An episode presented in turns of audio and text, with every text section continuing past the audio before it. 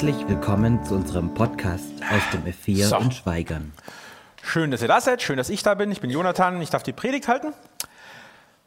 Wie immer gleich vorweg. Alles, was ich sage, bitte prüfen am Wort. Und wenn ich Mist erzähle, den Teil gerne ignorieren. Ich versuche keinen zu erzählen. Wir werden sehen, was kommt. Wir beginnen heute mit dem ersten Teil der dreiteiligen Noah-Reihe. Der Marc wird da auch noch beteiligt sein. Also kriege ich nachher Noten. Gucken wir mal, was passiert. Ähm, bevor wir aber direkt zu Noah kommen, möchte ich äh, drei vorher abgesprochene, keine Angst, ähm, fragen, wie Sie zu Wein stehen. Was empfinden Sie, wenn Sie an Wein denken? Wie würden Sie definieren, was Wein ist? Was bedeutet Wein für Sie? Ich möchte nur bitten, es kurz zu halten. Silvia. Meine Meinung zu Wein, ähm, ich würde sagen eine positive Meinung. Ähm, ich definiere das als ein sehr gutes Getränk, das ich sehr gerne mal verköstige. Danke dir. Ute? Ja, Wein ist für mich ein Genussmittel. Ich liebe auch Wein und äh, kann ihn leider aus gesundheitlichen Gründen nicht mehr so trinken, aber ich genieße ihn in Minischlücken, so kann man es auch machen. Also Wein ist was Schönes. Danke. Matthias. So, eine Abhandlung, wie man Wein macht, bitte. Äh, Das hast du jetzt vorhin nicht gefragt. Alles. Für mich ist äh, Wein Genuss, Kultur und Lebensfreude. Und wer wissen möchte, wie man Wein macht, kann mich ja, auch gerne direkt nachher fragen. Okay, da ist wohl noch ein bisschen Inhalt dahinter. Sehr gut, Dankeschön. Warum Wein? Sage ich euch später. Behaltet es mal im Hinterkopf.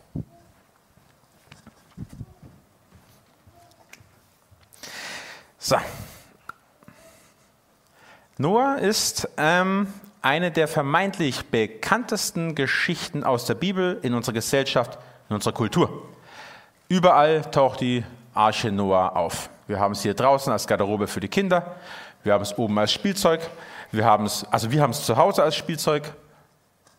Sieht dann mal so aus. Das ist die Darstellung der Arche Noah sehr gerne. Wir finden es eine wunderbare, tolle, schöne Kindergeschichte. Tiere werden gerettet, Menschen werden gerettet, es ist überall ein bisschen Wasser, aber ansonsten doch nicht so viel los, oder? Nicht so viel passiert. Oder vielleicht eine der am meisten beschönigten Geschichten der Bibel. Wenn wir bedenken, dass die gesamte restliche Menschheit dabei zugrunde ging. Ich weiß nicht, wie es gerochen hat. Ich weiß nicht, was da noch alles geschwommen ist. Ich möchte nur, dass wir mal ein bisschen sehen, welchem Kontext befindet sich das Ganze. Ich bedanke mich ganz klar bei meiner Frau, die Exegese liebt und tagelang sich beschäftigt hat. Ich habe mich dann mit dem Rest, ähm, was da rauskam, habe ich die Predigt gemacht. Ähm, musste aber auch sagen, ich habe nur von den Versen, die wir heute anschauen, ich glaube, ich hab, musste zwei Drittel ignorieren. Weil beim ersten Mal in die Hand nehmen von dem Text denkt man sich, "Ah ja, das wird schwierig. Wie fülle ich denn damit auch nur eine Andacht? Und wenn du dann ein bisschen länger drauf guckst, merkst, oh, kriegt man nur eine Bachelorarbeit draus oder macht man eine Masterarbeit? Na, Marc macht da vielleicht eine draus, wir werden sehen. Mir war es aber wichtig, beim so viel damit beschäftigen, dass wir uns nicht nur den Text anschauen, die Bibelverse zerpflücken und gucken, was bedeutet das für uns, sondern wir schauen uns das jetzt über Wochen an. Was bedeutet das noch alles? Und vielleicht ist das nicht so üblich, aber ich möchte als ersten größten Teil mit einer Einführung zu Noah beginnen. Ein bisschen was einordnen, denn das hat mir, ähm, ich bin ehrlich, ein bisschen auch die Augen aufgemacht, weil mir das auch nicht ganz so klar war beim Anschauen des Textes. Habe ich jetzt schon was Gutes oder? Ja, wunderbar, eine Überschrift. Also, um in den nächsten Wochen gut mitzukommen und auch noch, bevor wir uns den heutigen Text näher anschauen, schauen wir uns ein paar andere Dinge an, damit wir nur etwas besser einordnen können. Nummer eins, Kontext.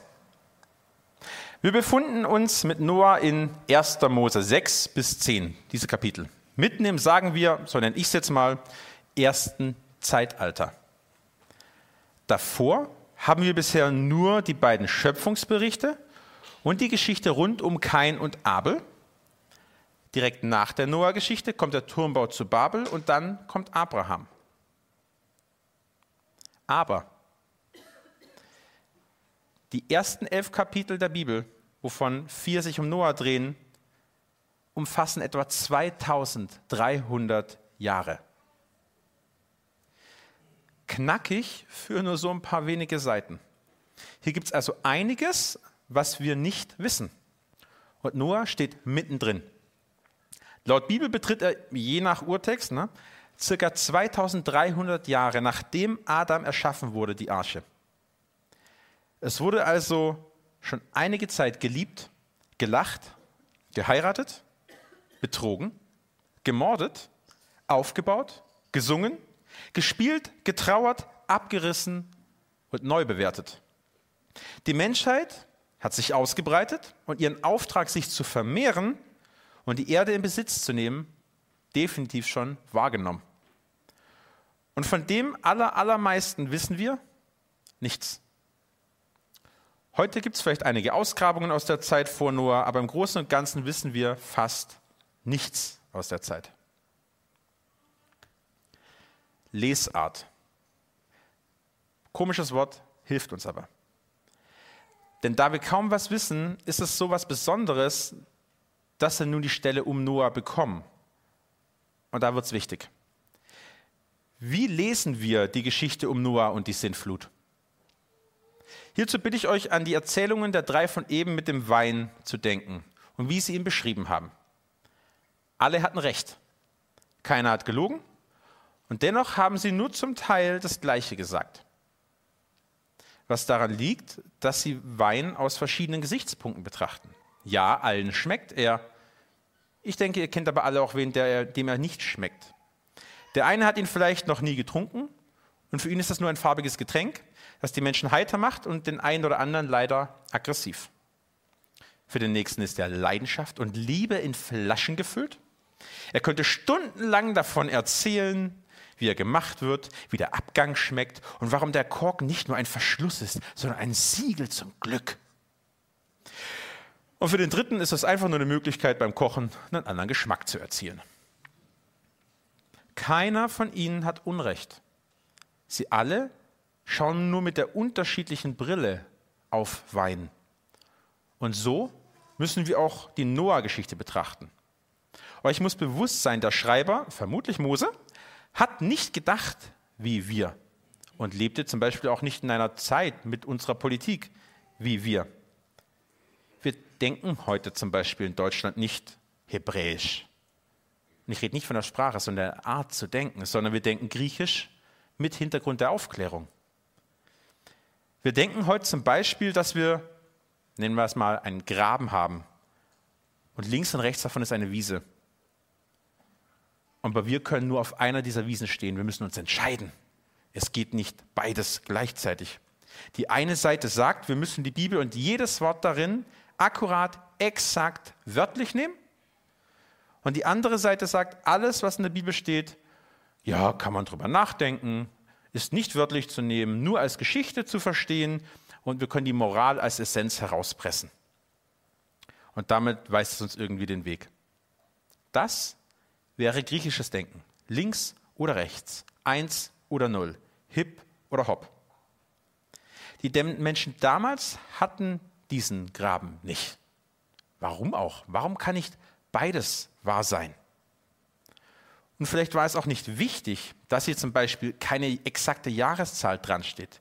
Wann exakt das mit Noah geschehen ist. Auf die Minute genau. Dass nicht dran steht, wo Noah die Arche gebaut hat. In der Wüste, auf einem Berg, in einem Tal, mitten im Urwald, wo es Bäume gibt. Offensichtlich war es einfach nicht wichtig, uns den Lesern das mitzuteilen. Was es aber umso spannender macht, was dann ansonsten mitgeliefert wird. Das uns vielleicht im ersten Blick beim Lesen aus unserer heutigen Brille unwichtig erscheint. Macht euch also bitte bereit in den nächsten Wochen, eure, ich nenne es mal Standardbrille, welche auch immer das sei, ein paar Mal abzunehmen und eine andere aufzusetzen. Denn die Noah-Geschichte kann als, da bediene ich mich von einem Zitat, als geschichtlich authentisch aber nicht als naturwissenschaftliche Informationsquelle angesehen werden. Dafür bekommen wir leider einfach zu wenig Anhaltspunkte für wo und wann, auch wenn wir mit unserem griechischen Denken das einfach gerne hätten. Schauen wir aber mit den Augen eines Deutschlehrers drauf, eines Poeten, eines Dichters, eines Geschichtenerzählers, können wir ganz andere Sachen entdecken, die ein Naturwissenschaftler immer übersehen würde. Wer von euch weiß, was ein Chiasmus ist? Nein, Marc, du zählst nicht. Sonst keiner? Hervorragend. Da weiß es einer. Sehr gut. Kann es hoffentlich kaum einer lesen? Perfekt. Ich habe es sonst nicht drauf bekommen. Das ist die Noah-Geschichte. Oh, Matthias, großartig. Perfekt. Jetzt seht ihr das ein bisschen. Könnt ihr sehen, oben Noah, unten Noah. Sem Ham Japheth, da unten Sem Ham Japheth. Die Arche wird gebaut, die Arche. Die Ankündigung der Sintflut, keine Flut in der Zukunft. Es baut sich wie ein Gedicht auf, von A bis Z. Es gibt einen Mittelpunkt. Es ist nicht nur eine chronologische Geschichte oder ein Protokoll. Ist das historisch korrekt? Ich denke schon. Aber gleichzeitig wird sich hier verschiedener Stilmittel bedient, um vielleicht etwas anderes in den Mittelpunkt zu rücken. Nicht, dass so und so viele Tiere überlebt haben, sondern in unserem Fall Kapitel 8, Vers 1, Gott erinnert sich an Noah. Und hier muss ich einen Punkt machen, sonst nehme ich Mark seine Predigt weg. Die Brille musst du aber ändern. Du musst eine andere Brille aufziehen als nur deine Art des Geradeausdenkens. Ich habe die sehr gerne auf. Funktioniert meistens. Aber nicht bei Noah. Wir müssen hier ein bisschen ausbrechen, wenn wir die Geheimnisse entdecken wollen, die sonst noch drinstehen. So. Wir kommen zu zwei Fragen, die wahrscheinlich die Hälfte von euch hat, die als Frage spannend sind, aber nicht als Predigt. Deswegen greifen sie vorne ab und machen sie kurz, machen wir einen Sack drum. Und zwar Nummer eins, Platz in der Arche. Ich nehme an, jeder von euch weiß, viele Tiere drin, großer Holzkasten. So. Haben alle Tiere reingepasst? Ein Schiff von der Größe der Arche hat eine Wasserverdrängung von ungefähr 20.000 Tonnen und eine Bruttoraumzahl, das ist der Rauminhalt, von ungefähr 14.000 Tonnen. Seine Transportkapazität entspricht damit 522 gewöhnlichen Eisenbahn-Viehwaggons, von denen jeder etwa 240 Schafe aufnehmen kann. Soweit dabei? Noch nicht eingeschlafen? Gut. Um 45.000 Tiere von der Größe eines Schafes zu fassen, würden nur 188 Waggons benötigt. Bitte, nicht alles ist größer als ein Schaf. Wir können einen Elefanten auch in klein mitnehmen. Und es gibt auch ein paar Säugetiere, die sind noch kleiner als ein Schaf. Deswegen nehmen wir das Schaf als Maß. Das bedeutet, dass drei Züge mit jeweils 104 Waggons übrig wären, um Platz für Futter, Noahs Familie und Auslauf für die Tiere zu haben. Heute wird angenommen, dass es nur noch 17.600 Tierarten gibt auf der Welt. So stellen 45.000 eine wahrscheinliche Annäherung an die Zahl der Tiere dar die Noah mit in die Arche genommen hat oder haben könnte. Bei der Annahme 45.000 Tierarten geht es auch um die Grundtypen der Arten, nicht um jede Unterart, wie wir sie heute haben. Bei Hunden zum Beispiel hat es geschafft, die Menschheit in den letzten 250 Jahren etwa 200 neue Sorten zu züchten. Die sind natürlich nicht alle dabei, sondern nur nach dieser Rechenart die Grundtypen, damit du danach alles wieder bevölkern kannst. Auf der Arche wäre also noch reichlich Platz. Das nächste. Ich hoffe, ich mache hier kein Streitthema auf. Wir können gerne nachher diskutieren. Was wurde alles überschwemmt? In unserer deutschen Bibel steht Eretz, das bedeutet Erde. Was steht da im Hebräischen? Was heißt das alles? Wurde die gesamte Erde überschwemmt? der gesamte Globus, der Erdball, wie wir das heute denken? Die Bedeutung der, des Wortes Erde hat im Hebräischen mehrere Bedeutungen. Kosmologisch die ganze Erde im Gegensatz zum Himmel, das ganze Festland im Gegensatz zum Wasser. Eine physikalische Bedeutung als Lebensraum für Menschen und Tiere, eine geografische Definition von nur einzelnen Gebieten und Landstrichen und eine politische. Bestimmte Herrschaftsgebiete und Länder, alles auf Basis desselben Wortes. Aus Glaubenssicht macht es für mich keinen großen Unterschied, welche dieser Bedeutungen korrekt ist. Das Ergebnis war für die Welt um Noah dieselbe. Das Ende war gekommen. Da Noah mit seiner Arche über ein Jahr unterwegs war, denke ich aber nicht, dass er nur ein paar Quadratkilometer überschwemmt waren es ein bisschen Hochwasser war. Aber ob es komplett Nordamerika dabei war, weiß ich nicht. Das Wort im Hebräischen hat zumindest mehr Bedeutung, als wir hier gern im Deutschen deuten und als wir es in jeder Kindergeschichte erzählen. Vielleicht hat Marc mehr Wissen als ich. Das ist, wo ich stehe. Die Menschen sind dabei dort trotzdem alle umgekommen. So, ich hoffe, die Infos rund um die Noah-Geschichte helfen euch nun schon mal etwas für die nächsten Wochen, die Geschichte etwas mal eine Brille anders aufzusetzen und zu gucken, welche Bedeutung spielt für mich noch mit.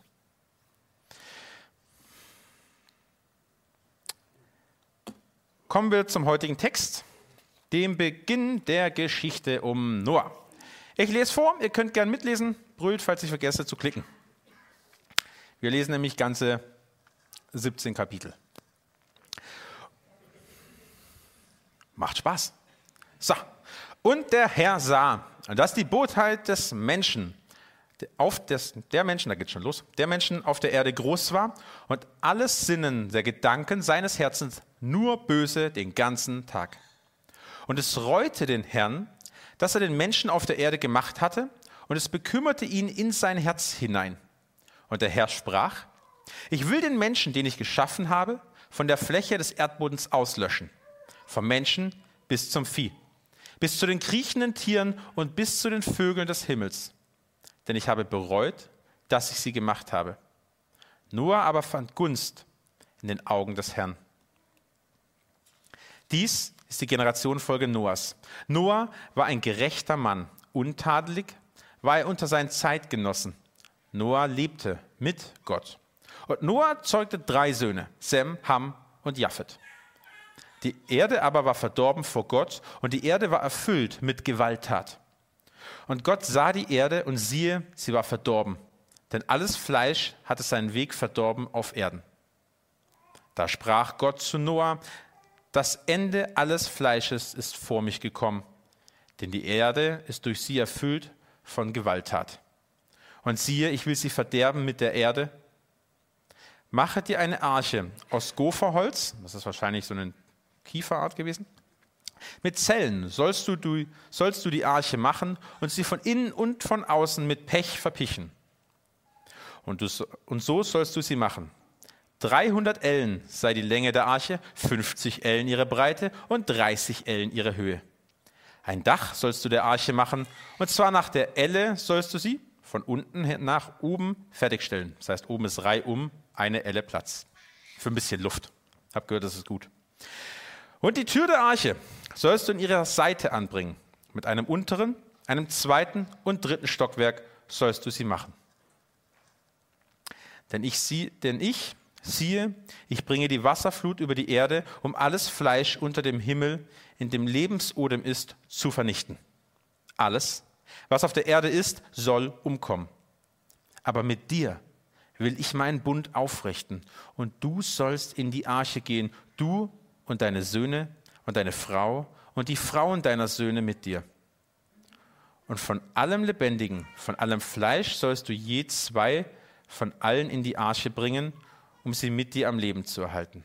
Ein männliches und ein weibliches sollen es sie sein. Ich bestimmt schon drüber. Nein. So, sollen sie sein. Ähm, genau. Von den Vögeln nach ihrer Art und von dem Vieh nach seiner Art, von allen kriechenden Tieren des Erdbodens nach ihrer Art, je zwei von allen sollen zu dir hineingehen, um am Leben zu bleiben. Und du?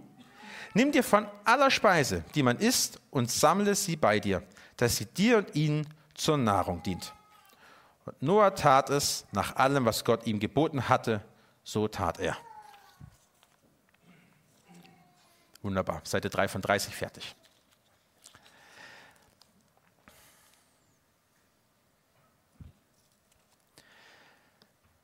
Das Maß der Sünde war voll.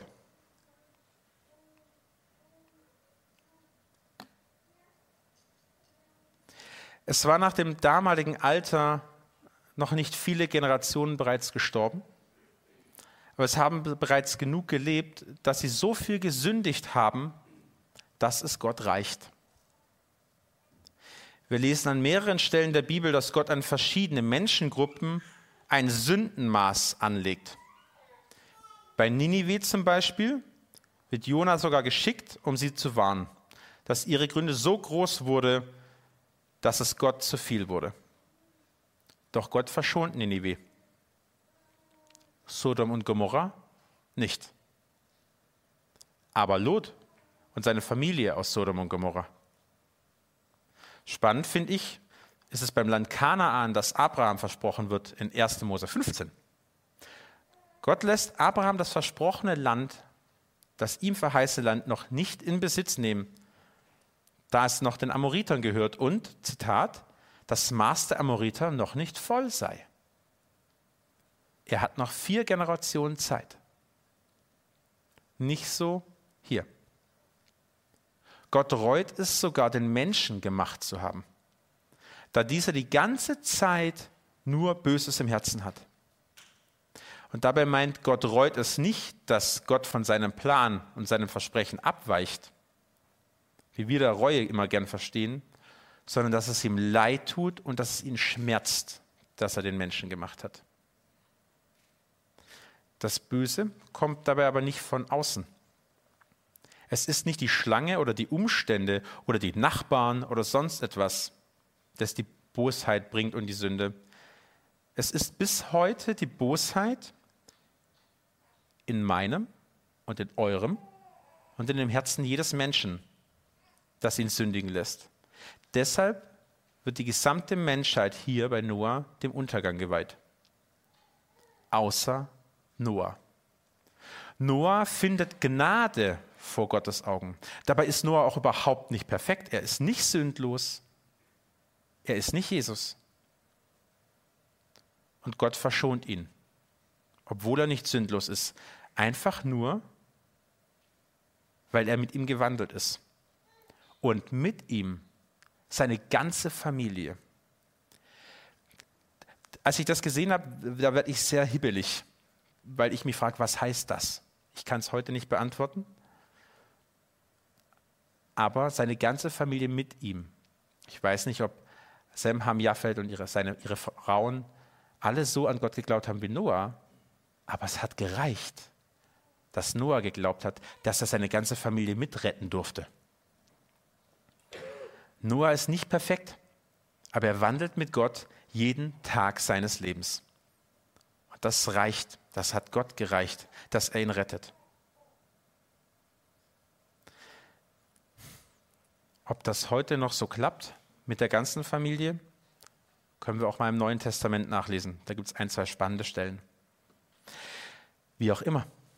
Auf jeden Fall hilft ihm seine gesamte Familie etwa 120 Jahre lang die Arche zu bauen. Gegen alle Widrigkeiten, gegen jede Häme aller Menschen drumherum, dass er ein gigantisches Schiff baut, fernab von Wasser. Trotz, dass es unheimlich viel Arbeit ist, sogar so viel, dass manche sagen, dass es unmöglich war. Doch sein Glaube war stärker und größer. Er glaubte Gott, dass dieser seiner Warnung Taten folgen lässt und alles Leben auf der Erde vernichten will. Wann habt ihr das letzte Mal, als Gott euch eine Aufgabe gegeben hat, diese auch bis zum Ende durchgezogen? Habt ihr vielleicht in letzter Zeit oder vor ein paar Jahren eine kleine Aufgabe bekommen? Vielleicht einen Dienst? Habt ihr ihn treu ein, zwei Jahre gemacht und dann gesagt, das bringt eh nichts? Oder habt ihr vielleicht eine Aufgabe bekommen und traut euch nicht, sie anzugehen, weil sie zu groß, ja vielleicht sogar unmöglich erscheint? Ich denke, ihr solltet es ausprobieren, ihr solltet es wagen. Gott hat vermutlich einen sehr guten Grund, genau euch, genau dich mit dieser Aufgabe zu betrauen. Noah war nicht perfekt, aber weil er geglaubt und nach seinem Glauben gehandelt hat, gibt es überhaupt noch die Menschheit, jeden einzelnen von uns. Und Noah nochmal, er war unperfekt. So auch seine Söhne. Davon lesen wir in den nächsten Kapiteln. Aber auch sie haben die 120 Jahre mitgebaut gegen alle Widrigkeiten. Also, traut euch ruhig. Setzt euer Vertrauen auf den Herrn und befolgt seine Aufträge. Er hat einen Plan und er ist dabei. Denn nicht nur Noah und seine Familie waren geduldig, auch Gott hat 120 Jahre langmütig zugeschaut. Als ihm die Sünde zu viel wurde der Menschheit, hat er nicht wie wir Menschen plötzlich und emotional alles beendet. Nein, er hat kalkuliert gehandelt. Er ließ das Maß der Sünde sich anfühlen, anfüllen, sodass alle Zeit zur Umkehr hatten. Und als das Maß voll war, gibt er Noah trotzdem nochmal 120 Jahre Zeit für den Bau.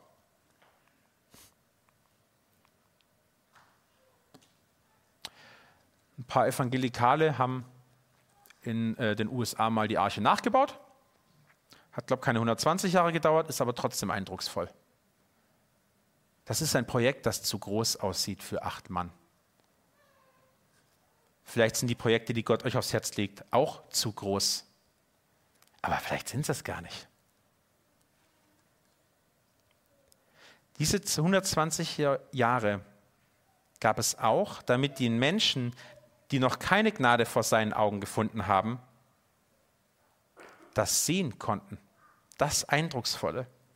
Wenn jemand sowas in deiner Nachbarschaft baut, kannst du ihn fragen, warum. Und ich wette, sie werden ihn gefragt haben. Ich denke, sie werden ihn zu Hunderten gefragt haben und ihn dann ausgelacht haben. Sie hatten Zeit zur Umkehr.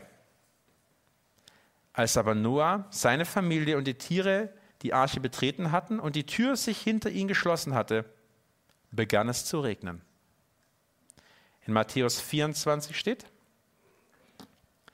bei der Wiederkunft des Menschensohns wird es wie in den Tagen Noahs sein. Damals, vor der großen Flut, aßen und tranken die Menschen. Sie heirateten und wurden verheiratet, bis zu dem Tag, an dem Noah in die Arche ging. Sie merkten nichts, bis die Flut hereinbrach und sie alle hinwegraffte. So wird es auch bei der Wiederkunft des Menschensohns sein. Von zwei Männern, die dann auf dem Feld arbeiten, wird der eine angenommen und der andere zurückgelassen.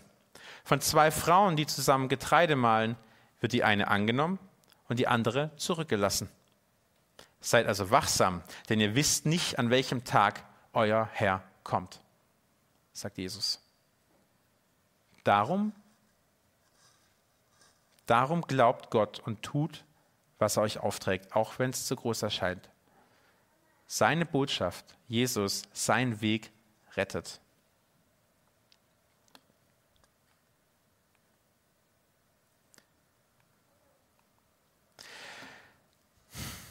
Gibt es Sinnfluten in deinem Leben?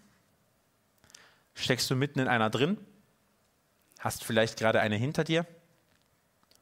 Oder bist du so irre und bohrst gerade einen Staudamm an? Und bist gespannt, ob er bricht. Irgendwann. In jedem Leben gibt es Sinnfluten. Manche haben wir kommen sehen, zum Beispiel Prüfungen. Manche haben wir selbst produziert, indem wir, ich weiß nicht, in der Schule den Sitznachbarn Tage oder Wochen lang geärgert haben, bis ihm der Kragen platzt. Vielleicht kam die Sinnflut aber auch einfach plötzlich, wie bei Noah um die Ecke und hat euch erwischt. Autounfall, schlimme Diagnose, Jobverlust. Bei einer richtigen Sinnflut kann dir alles wegbrechen. Ist deine Gesundheit weg? Kann dein Job weg sein? Ist dein Job weg? Ist vielleicht deine Wohnung weg? Ist deine Wohnung weg? Ist vielleicht auch dein Ansehen weg oder dein Selbstbewusstsein? und irgendwann vielleicht auch dein Partner. Und dann, was bleibt dann? Was ist eine Arche, die durchträgt? Jede Jungsche Antwort, wir haben jetzt keine Kinder mehr da, aber wäre ganz klar, Patrick? Jesus, genau. Aber leben wir das auch? Leben wir Jesus als Arche? Halten wir an ihm fest, wenn die Wellen kommen? Schreien wir zu ihm um Hilfe? Wir können. Wir dürfen. Wir sollen sogar. Im Psalm 18 steht, in meiner tiefen Not rief ich zum Herrn, laut schrie ich um Hilfe zu meinem Gott. In seinem heiligen Tempel hört er meine Stimme. Dort erreichte ihn mein Hilfeschrei. Aber die Sinnflut, die Sinnfluten sind nicht nur im Vergleich diese kleinen Probleme, sondern die größte Sinnflut in unserem Leben ist die Durchtrennung unserer Beziehung zu Gott durch die Sünde. Und hier liefert die Bibel uns noch ein Bild. Damals, in den Tagen Noahs, hatte Gott in seiner Geduld mit dem Gericht gewartet, bis die Arche gebaut war. Doch als dann die Flut kam, wurden nur wenige, nicht mehr als acht Personen, in der Arche durch das Wasser hindurchgetragen und gerettet. Das Wasser von damals war das Gegenstück zum Wasser der Taufe. Und dieses Wasser rettet jetzt euch. Denn bei der Taufe geht es nicht um etwas Äußeres, das Abwaschen von körperlichem Schmutz. Sich taufen zu lassen bedeutet vielmehr Gott um ein reines Gewissen zu bitten. Und dass die Taufe uns rettet, verdanken wir der Auferstehung von Jesus Christus. Das Bild des Wassers wandelt seine Bedeutung von Tod und unendlich großem Leid für die ganze Welt hin zu unendlich großer Befreiung und Errettung von Leid, Tod und Sünde. Wäre Jesus aber nicht für uns gestorben, wäre das Wasser weiterhin das Symbol des Todes und des Endes. So wird es zum Beginn der Hoffnung. Ob du in der Arche steigst, ob du in die Arche steigst oder ob du dich taufen lässt, um Gott um ein reines Gewissen zu bitten, muss jeder von euch aber selber entscheiden. Willst du draußen in der Welt bleiben vor der Arche und die auslachen, die hineingehen? Einfach nur, weil du noch nirgends Wasser siehst? Oder gehst du allen Widrigkeiten, Gegenstimmen und Gejohle anderer zum Trotz rein in die Arche und lässt dich von Gott tragen? Deine Entscheidung. Sie steht dir heute offen. Ich will beten. Jesus, ich danke dir für diese Geschichte um Noah. So viel ist damals passiert und du hast entschieden, diese Geschichte soll weitergetragen werden. In dieser Detailgrad, genau so, wie sie dasteht. Ich danke dir dafür. Ich danke dir für all das, was du reingepackt hast, damit wir heute, Jahrtausende später, was davon lernen können, damit wir dich besser verstehen können. Ich möchte dich bitten, mach unsere Herzen auf, zu sehen, was du in uns siehst und was du für uns bereithältst. Und dass wir bereit sind, über unseren Schatten zu springen, dich ans Steuer zu lassen und dich als Arche, als Möglichkeit des Weges zu dir anzunehmen, Herr. Amen.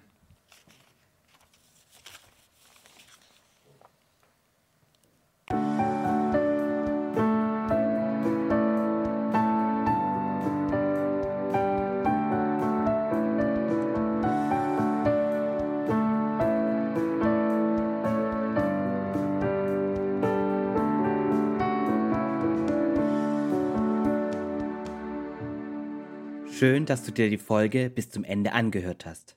Sollten noch Fragen bestehen, Wünsche oder Kritik, können Sie uns gerne eine E-Mail schreiben an podcast.lgv-schweigern.de. Bis zum nächsten Mal.